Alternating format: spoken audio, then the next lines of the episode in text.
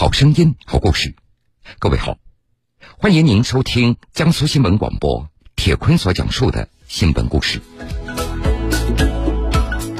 二零二三年二月十七号，神舟十四号飞行乘组航天员陈冬、刘洋、蔡旭哲，在返回地球七十五天以后，首次与公众正式见面。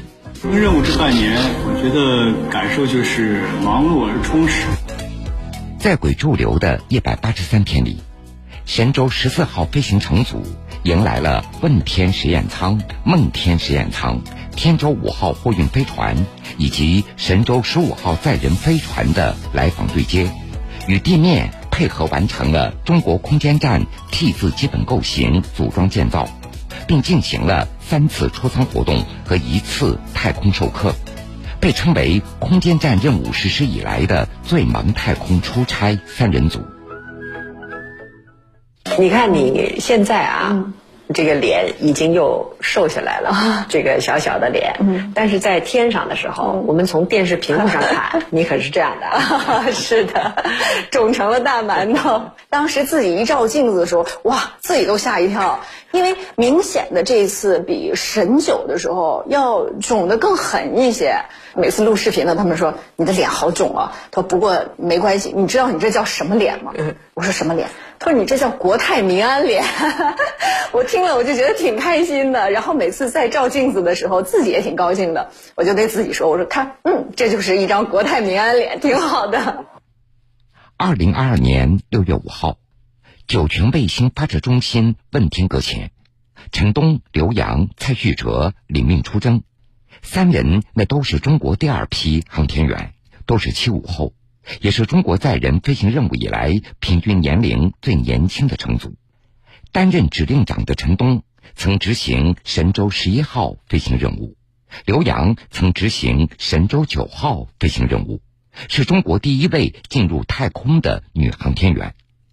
蔡旭哲是首次飞天，这一刻他等待了十二年。北京见！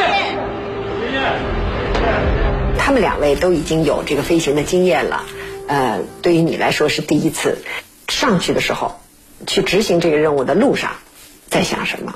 因为也经过十几年的准备嘛，也听他们讲过一些起飞呀，什么逃逸塔分离、助推器分离这一些。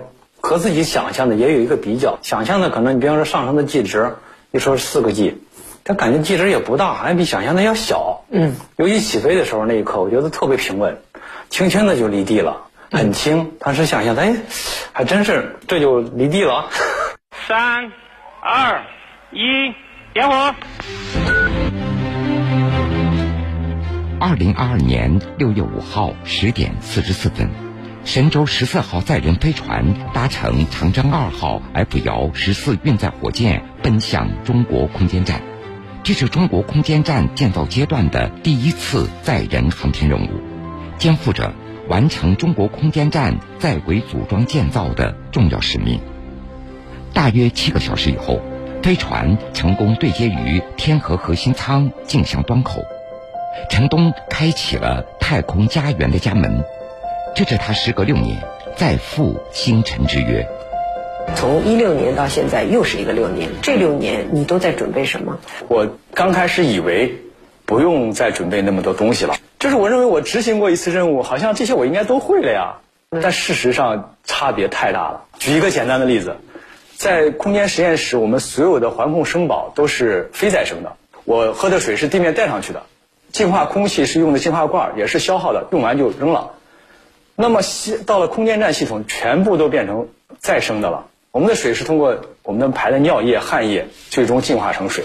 它是一个非常庞杂、非常复杂的系统，真的是要从头开始，从零开始，一点一点，相当于又像一个小学生一样了。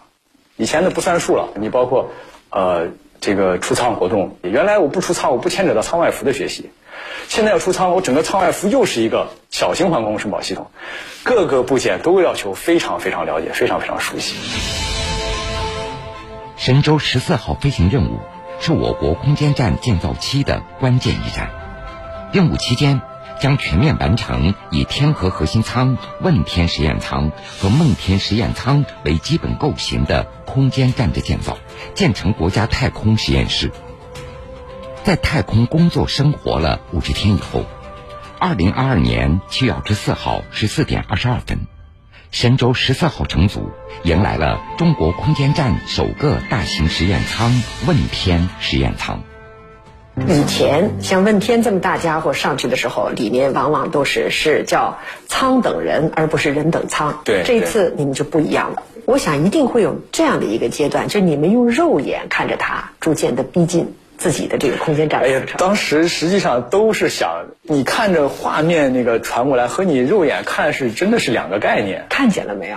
那肯定是可以看见，我们就想办法到这个舷窗边上，歪着脑袋侧着使劲侧，真过来那种感觉对什么样？一个庞然大物，先是一个小点，然后越来越大，越来越大，越来越大，就好像一个伙伴，他从一个遥遥远的地方一点一点的从小到大向你飞来，你就想张开双臂去拥抱它那种感觉。问天报告，问天转最后靠拢。发射升空一天以后，二零二二年七月二十五号三点十三分，问天实验舱与天河核心舱的前向端口上演了重量级的太空之吻，实现了两个二十吨级的航天器在轨交会对接。可以进入对接通道，注意关闭舱门平衡阀。大约七个小时以后，陈东成功开启问天实验舱的舱门，神舟十四号乘组顺利进入问天实验舱。这是我们在太空拥有的第二个工作舱和生活舱。除了实验设备，问天实验舱还配备了与天河核心舱一样的生活设施，包括一个卫生间、三个睡眠区和一个小厨房，至少可以保障三名航天员的日常生活。问天来了之后，实际上问天和核心这边各有三个睡眠区，那么一共是六个睡眠区。当时就是说，呃，这六个睡眠区你们可以选。我跟刘洋呢，当时没有调整睡眠区，呃，蔡玉哲、洞三他就把他的睡眠区搬到了这个问问天。为什么不试试新鲜的？那毕竟是一个新的房间、新的家的一部分呢。我也去试了试，我也去试了试，有点不习惯。我们这个天河这边核心舱的床铺是平的，就跟我们地面床是一样的平的。嗯，那我们就可能习惯了。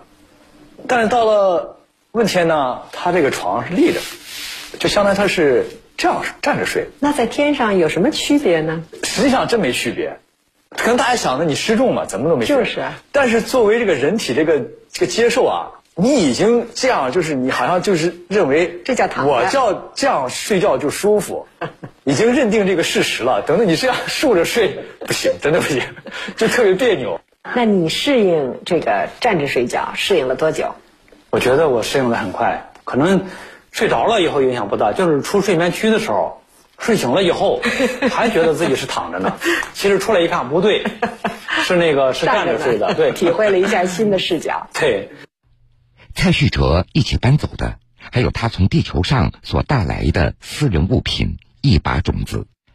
当时你带了几种种子？三类吧，一类是就是生菜，然后还有点儿小西红柿的种子，还有那个矮脚小麦的种子。效果最好的还是生菜。那你准备在上面就就就吃啊？那种又是生菜又是西红柿的。刚开始上去感觉感觉是消遣，但是说养着养着就有感情了，长出来看了以后那种非常亲切，就是也感觉好像自己没有走远。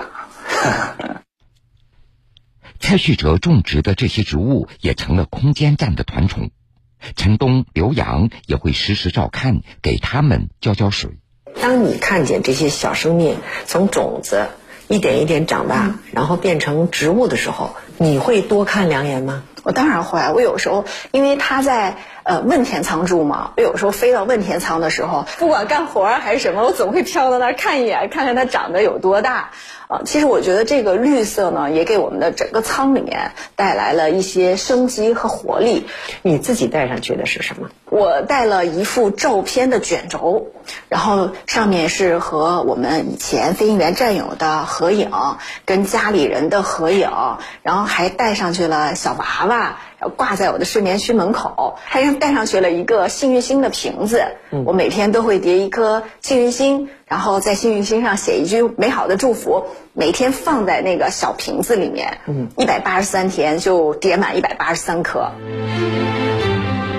在完成了货运飞船物资转移、问天舱平台在轨测试、科学实验机柜解锁与测试、小机械臂解锁与在轨测试、空间站组合体管理等工作以后，二零二二年九月一号，陈东、刘洋首次执行出舱活动任务。